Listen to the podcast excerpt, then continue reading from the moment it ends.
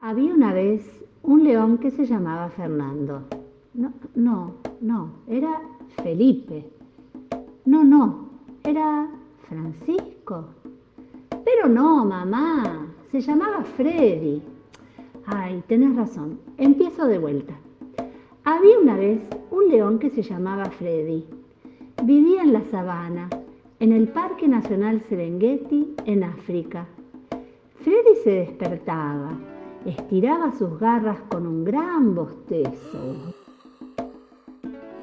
Se acomodaba la melena y recién cuando estaba bien peinado salía a hacer ejercicio. Pero la verdad, la verdad era muy vago. Daba unos cuantos pasos y ¡zas! se echaba otra vez sobre la hierba seca y entrecerraba los ojos para descansar otro rato. Pero un día cuando Freddy estaba entredormido, apareció una bella leona que se llamaba Daisy. No, mamá, no se llamaba Daisy. Daisy es la novia del pato Donald. Uy, cierto, me equivoqué otra vez. Esta leona se llamaba Dorotea, ¿no? Sí, sí, Dorotea. Ok. Dorotea pasaba caminando despacito delante de Freddy porque él parecía dormido y ella no quería hacer ruido.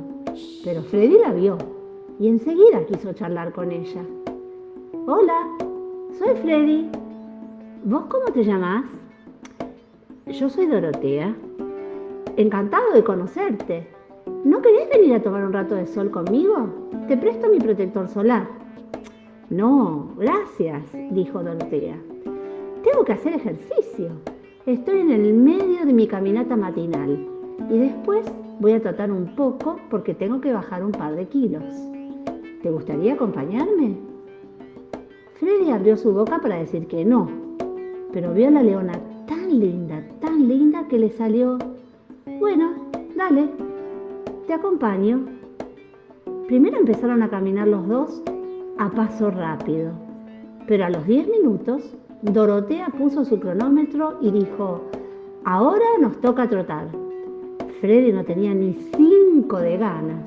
Además ya estaba agitado y le transpiraba la melena, pero otra vez no pudo resistirse y dijo que sí. Freddy y Dorotea salieron a trotar por la sabana. Cuando las gacelas y las cebras los veían, se apartaban para dejarlos pasar. Les tenían un poco de miedo, pero ellos estaban ejercitándose y no les prestaron atención. Freddy comenzó a agitarse y a quedarse atrás. Dorotea se reía y le decía, ¿qué te pasa, Freddy? ¿Estás cansado? Eh, la verdad que, que sí, Dorotea, ¿no podemos parar un rato? Yo sigo, le contestó la leona. Después vengo a longar aquí con vos y nos estiramos juntos. Freddy se puso colorado, pero se detuvo. Estaba tan poco acostumbrado a hacer ejercicio que realmente no daba más. En ese momento se dio cuenta de que tenía que salir a correr más seguido. A partir de ese día, Freddy y Dorotea se entrenan juntos y se divierten mucho. A Freddy le bajó un poco la panza y cuando descansa, su melena brilla al sol destacándose en la sabana africana.